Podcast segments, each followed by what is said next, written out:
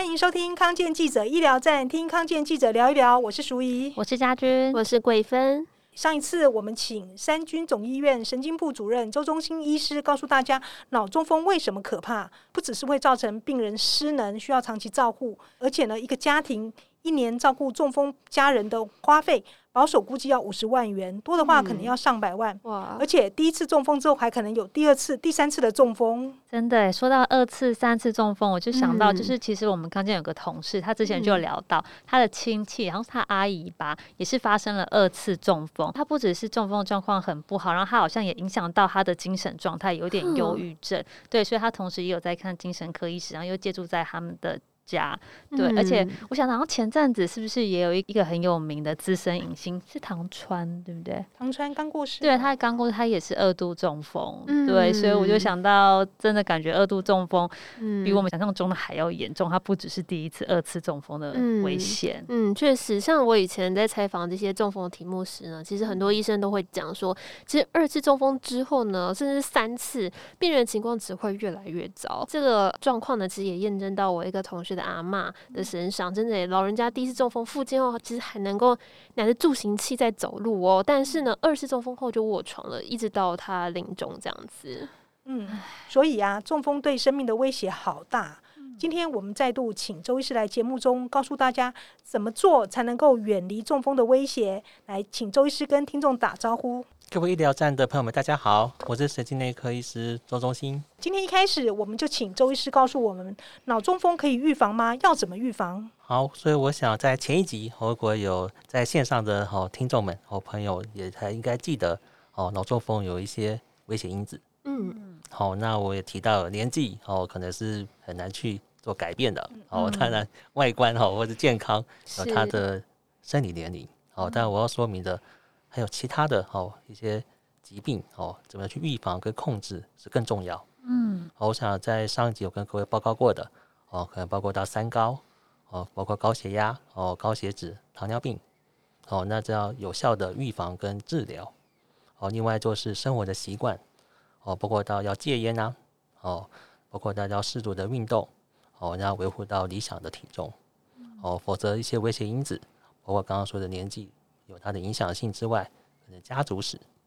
哦，那甚至个人有没有发生过中风，嗯，哦，不单是家人，哦，自己中风，哦，都是发生下一回中风，哦的重要因素，嗯，那再来的话，脑中风，哦，跟心脏的血流有关，哦，所以包括到没有这个心律不整，嗯，好，我指的是这些风险因子能够预防的，要全面努力去预防，它的确还有一些不确定的因素。哦，所以包括到家族史、家人有发生的，那、嗯、这些生活习惯可能不是另外七项危险因子就可以呈现。嗯，哦，是一个家族史就要提醒我们。嗯，哦，自己发生过中风的，哦，就万分要小心，哦，可能会再发生。嗯，那请问一下周医师，那饮食上会不会呃特别会要求，就是大家说，如果你有这些危险因子，应该要少油啊、少盐啊之类的吗？的确哦，嗯，我想这个刚刚提到的危险因子。哦，包括到高血压、哦高血脂、哦包括高血糖、糖尿病，其实跟这些慢性病哦的预防跟治疗的原则是符合的哦。但我想，包括在这个社团法人台湾脑中风学会哦，那其中这个学术期刊《中风医治》哦，那一样有呃公开我们台湾哦的这些专家们、医师们哦他们的呃共识哦所拟定的指引在于。哦，血脂肪的标准，所以当发生了中风之后，可能这个时候血脂肪的控制就要比一般的民众更严格。嗯，哦，所以再次中风的预防其实有它的道理，在某一些治疗的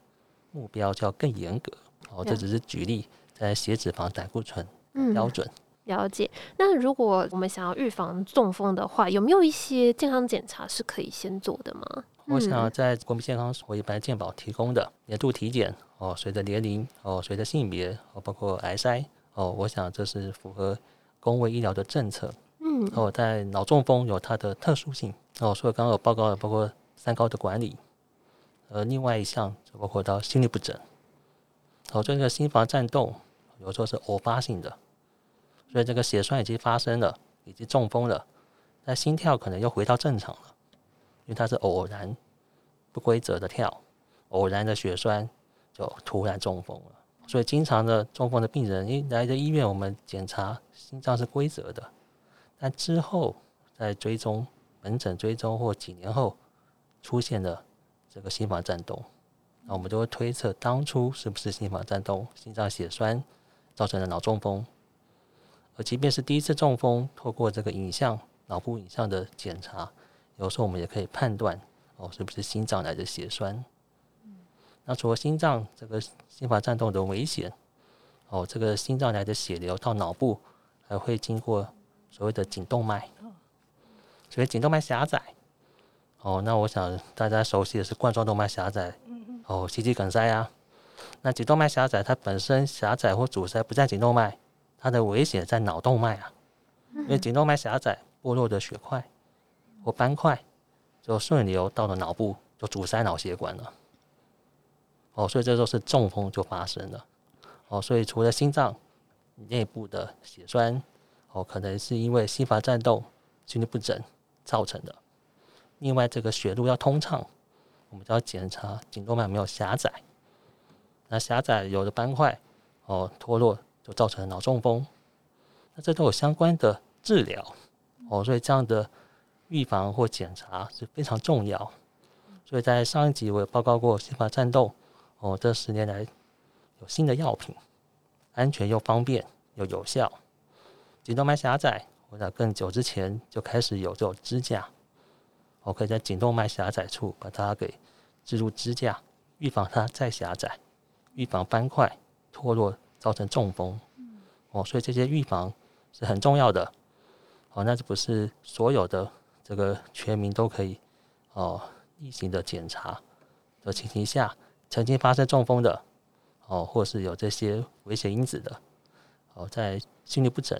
哦的检测，在颈动脉狭窄，用颈动脉超音波来检测，哦，这是我们要提醒，哦，这样子的，哦，朋友们或病友们额外要去注意的检查项目。是，那最后想再请教一下，因为我们刚刚一直不断的提到，过去有中风史的人，他未来很容易再度二次中风，所以是真的，就是他们是有特别高的风险吗？有没有那个比例几率比一般人高多少吗？真的哦，所以十位中风的病人，有一位就在一年内会再中风；十位中风的病人，有三位在五年内会中风。哦，所以中风就是有三分之一的比例，大概五六年内就会再中风。那原因是什么？是它里面的血栓没有处理掉吗？还是它心房颤动这个危险因子没有发现吗？好，第一次中风，它的血栓会稳定或是吸收，嗯，但就是刚刚提到的危险因子，包括生活习惯，嗯，哦，包括有没有成功戒烟，嗯，哪怕戒烟，这些伤害也不是马上就消失，嗯，它是累积的脑血管的狭窄，嗯嗯，好，那除了刚刚常见的，哦，这些危险因子八项。那更重要的要去查看看，我刚刚提到的心房颤动，嗯，有没有颈动脉狭窄？哦，这是要定期的做心电图，还有颈动脉超音波。哦，那这样查出来之后，哦，配合治疗，才能够有效减少第二次中风的危险。嗯，哦，所以包括到服药，哦，有没有按时吃药？哦，这对于中风的预防非常重要。诶，那医师，我想再请教一下，是不是二度中风甚至三度中风，它的预后会更差，然后死亡率会高很多呢。真的哦，这个脑神经细胞非常脆弱，嗯，哦，所以一旦中风很难百分百恢复，嗯，哦，通过复健可能好个五成或八成，嗯，哦，就是很了不起啊，嗯，哦，那我要说明的，这样累积的失能的症状，在第二次中风，哦，再次的中风，这些失能的症状就会加重，嗯，所以我刚刚有听到这样分享，哦，也很心疼。哦，可第一回中风还可以走的，嗯，再中风就要卧床，嗯，哦，所以要预防再中风，哦，真的是非常重要。嗯，那周医师，已经中风的病人，他要怎么样知道说我二度中风了？的确，哦，已经中风的病人，哦，怎么知道再发生中风呢？一个就是自己要察觉自己啊，另外就要靠旁边人来救你啊，嗯，哦，所以有时候身边的亲人，哦，或者我们要互相关心这些常见的中风症状。我在前一集，我想大家可能也熟悉的哦，我有分享或提醒的，就是微笑、举手说你好啊，哦，这是严重的中风或者常见的症状，呃，要注意这三点。嗯，好，那只是曾经中风的病人，可能举手就已经无力过了，对，所以要怎么发现？所以就要跟平时的状况来做比较。嗯，哦，本来还可以勉强可以抬高的，现在可能哪碗都会掉了。嗯，我举例就是他的严重度哦，可能更差，哦，更无力。嗯，哦，本来可以走的，好像可能连坐都不行。嗯，如果是突发的，那就要小心再中风。是不是说第一次中风的病人，可能他经过复健，他已经可以做一些动作了，但是他突然又退步了？的确，突然退步，我想就可能是又中风了。说的很正确，就突然退步，可能同居的血管又阻塞了。哦，当然也可能是新的症状啊。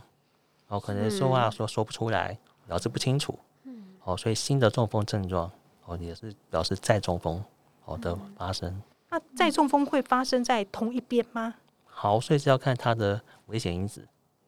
哦，所以些有些是脑部血管已经狭窄了，可能就是同一区会再阻塞。那我刚刚报告过，包括心律不整、心房颤动，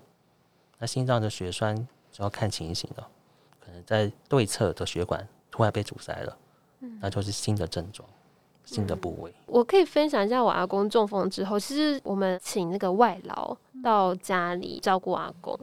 我们没有送长照机构。那呃，我觉得比较特别的地方，是因为我们家在台中有一块地，然后我爸为了我的阿公，然后。就直接在那个地上面盖了一个无障碍的房子，啊、对，然后所以阿公跟外劳都是在那里面住这样，然后外劳只要是医院的复健时间，外劳就会推着我阿公去复健。虽然如此啊，但是其实我阿公一直都没有 进步这样子。那所以想要问周医师吼，在病人第一次中风之后，他回家如果是自行照顾的话，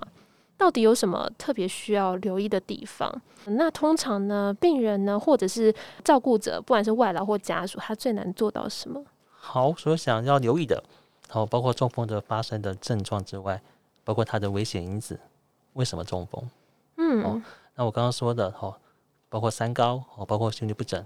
都有合适的药物。哦，所以我觉得留意的就是要正确的诊断，哦，那接受正确的治疗。所以这个治疗必须要按时的服药，嗯，按时的追踪有没有达标，包括平时要量血压，哦，可能要定期追踪血糖，哦，还有血脂肪、胆固醇，哦，有没有在哦治疗的范围哦的这个标准，减少再中风的危险，包括到有没有心律不整，哦，所以可能一回是心电图没有看到异常，但下一回再下回。就要去追踪啊，才知道是不是有心律不整，嗯、就是偶发性的。嗯，所以我报告就是在服药方面要准时服药、定期服药、定期门诊追踪，嗯、哦，这是应该呃最重要的原则。嗯，诶，那周医师，因为您本身也是脑中风病友协会的理事长，我想这个应该就算是一个病友支持团体。所以说，脑中风的病友啊，还有家属，他们是都可以向这个协会来寻求协助吗？那目前协会大概可以提供病友跟家属哪一些服务呢？的确有在我们病友协会嘛，哈，台湾脑中风病友协会有这个网页，哦，提供这些资讯。我想包括到这两年。我想包括到疫情要不要接种疫苗，嗯，哦，我想也有请教的哈，这个医师专家们哦提供的建议哦，所以在网页上怎么样子让大家哈有更健康哦更呃安心的这种医疗的选择哦，在医生们哦提供的哦意见之外哦，包括到病友哦的包括照顾者哦这样的交流的一些讯息哦，都可以在呃我们脑中风病友协会的网页哦。可以了解到。那周医师家里如果有一位需要长期照护的中风的家人的话，呃，通常很多家庭不晓得怎么去找资源。那协会这边也可以告诉病人家庭说，我有什么资源可以找，我要怎么找吗？的确，我想网页上哦，就是有这些病友和照护者分享的讯息哦，但的确许多这种哦资料哦申请表还是要在医疗端哦，包括我本身哦是神经科的医师。也经常要填写，我刚刚提到可能要申请这个外佣的照顾，嗯，哦，包括到这个里面的八十量表，就是它有多严重，有没有符合哦，现在呃这个国家政策哦，可以申请外佣照护的标准。另外看严重度，是不是有符合这个身心障碍？哦，可能有轻度、中度、重度、极重度哦，不同的哦，这个严重度有不同的保障。那么包括到照护方面，哦，有时候可能包括到卧床的，哦，包括轮椅的、呼吸器的、抽痰的，哦，那包括制氧机，哦，所以这要在医疗端，哦，包括医师、包括复健师来评估，包括护理师来评估，复健师哦，提供这些数据评量表，哦，那我们医院举例而言。哦有这个社服人员的专业，哦来提供需要的资源。对，因为我妈那时候第一次住院出院的时候，我们之前就一塌糊涂，毫无头绪。那因为医院有那个出院准备师，可以让我们提问。那包括就是妈妈回家了，因为她那时候就是失能卧床，那我们要准备什么？然后，所以我们那时候去买辅具，买电动床，有气垫的电动床，然后买那个高背轮椅，我才知道哦，还有。轮椅还有分高背跟不是高背的轮椅哈，然后还要呃租氧气机，那也很火速的把家里的环境改成就是轮椅在里面可以推，可以无障碍的环境。对于病家来讲，如果没有一个地方可以问的话，那真的是不晓得怎么办。那我记得政府哦有一个糖尿病的共同照护网，好像就是可以 suppose 那个糖尿病的家庭呃做很多事情。那我们脑中风也有同样的一个机制吗？好，所以我相信，在这个脑中风的发生后，它有许多的可能的病因，但它的症状也很多样，包括它的程度是轻的或严重的，哦，所以需要的资源是很多种的，哦，那包括到这个病程，哦，所以刚刚提到，诶，可能到后期要在复健，可能效果不是那么明显，那是不是初期就要加强复健呢？哦，所以这个。医疗政策包括到呃 PAC 好急性照顾后期，哦那就是要转接到地方医院积极的复健，就是在希望中风后的症状哦尽可能还能够改善他的失能的程度，哦但过了三个月或半年之后，那就是后遗症了。那面对可能就包括到卧床可能会有压疮，哦可能咳痰比较弱，可能会有肺炎。哦，我要报告就是中风其实它需要的资源很多，因为他的症状包括并发症是很多样的，而且面对的是一个长期的照护。哦，所以一旦落入这个长照，我想根据这些统计数字，大概就要十年左右。哇，长期的照护。嗯。哦，所以刚刚说单单是这个外佣，哦，可能他的薪资或聘用的费用一年可能大概就五十万好了，就是十年的准备。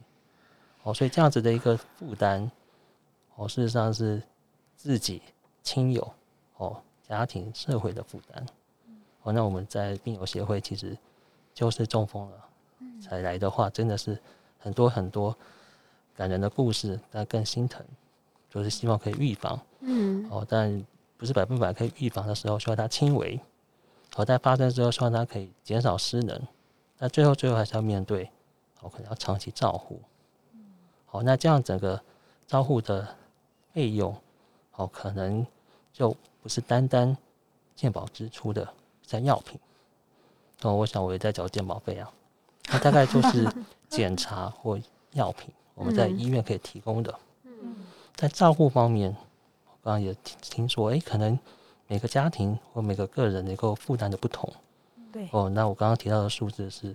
基本至少哦这样子的，每年五十万。哦，那可能包括到交通啊。包括医疗的目标可能要更高的支出，嗯，那我要明白的就，这不是鉴宝的成本，嗯，对。我说我想近期就说鉴保费要涨啦，嗯，鉴保赤字啦，但中风病人造成的赤字，嗯，不是在鉴保的预算里，嗯，哦，所以鉴保署也没有说因为中风，哦，大家要聘用这些外佣增加的成本就调高鉴保费啊。因为这是两个范围，嗯，哦，但我要心疼的就是，其实增加的是病人跟病友很实质上的的负担的成本，哦，所以这样的一个资源的需要，哦，事实上是很全面的，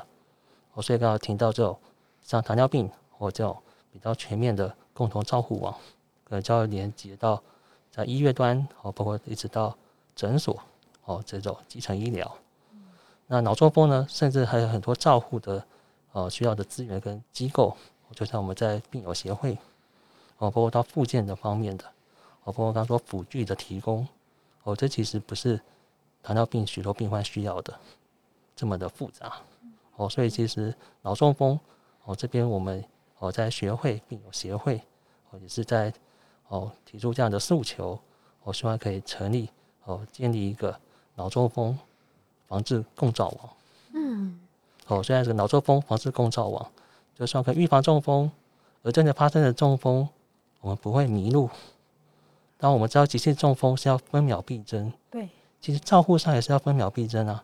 分秒都不要再中风了。嗯嗯，那这样的一个网络系统哦，就是一个脑中风防治共照网。嗯，哦，所以在医疗端或照护端，哦，其实是希望更全面的来保障我们的这个病友。哇，那如果有这样的呃脑中风防治共照网，我想这个脑中风的病人应该可以获得更好的照顾，而且连家属都知道，如果假如家人中风后之后该怎么办，这样子，不管是找辅具啊，或找照顾资源等等。对啊，我现在才刚听淑仪这样讲，才知道原来不只是照顾的费用，家里是要整个大翻修、大，就像我们家盖了一个房子，甚至盖了一个房 子，他真的感觉跟其他疾病不一样，因为你整个行动、生活能力都要调整。没错，那个我弟家的大楼哦，他一楼电梯到了之后，还要下几个楼梯，他才能够真的出去。下面有家，然后那时候为了我妈妈出院要回家了，那个轮椅。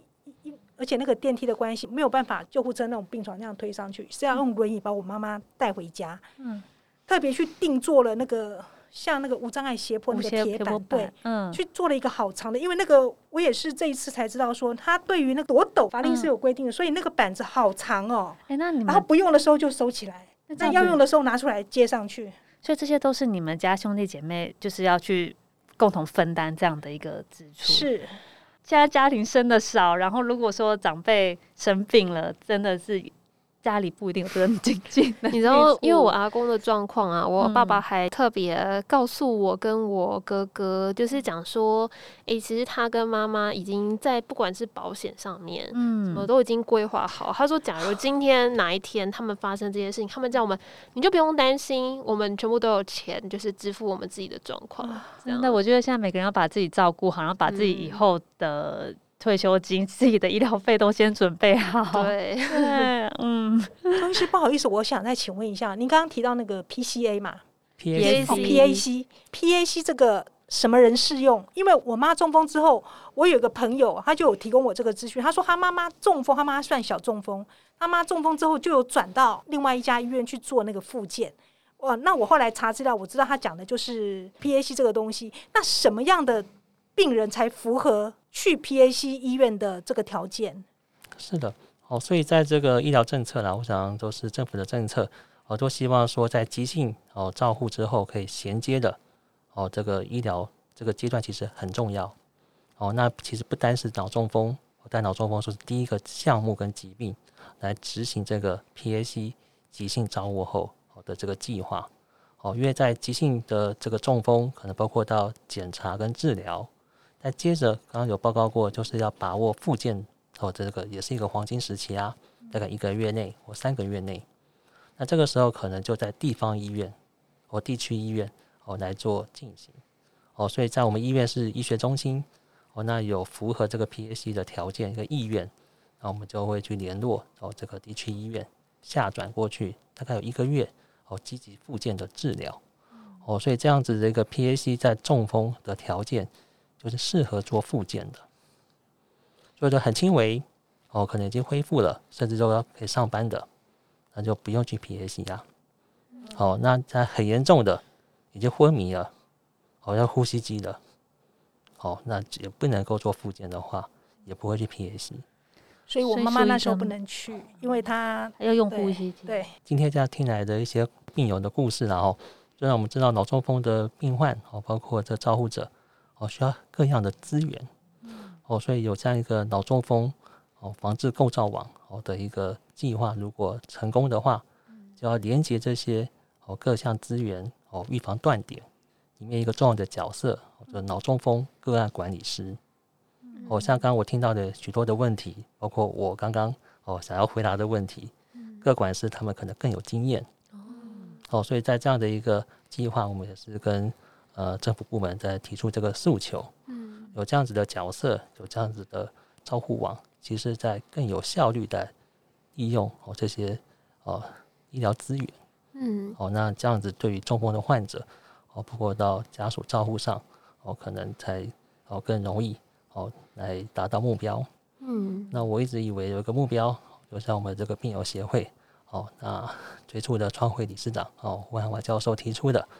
呃，就是一人中风，哦，就不要二次中风，嗯，所以一人不要二次中风，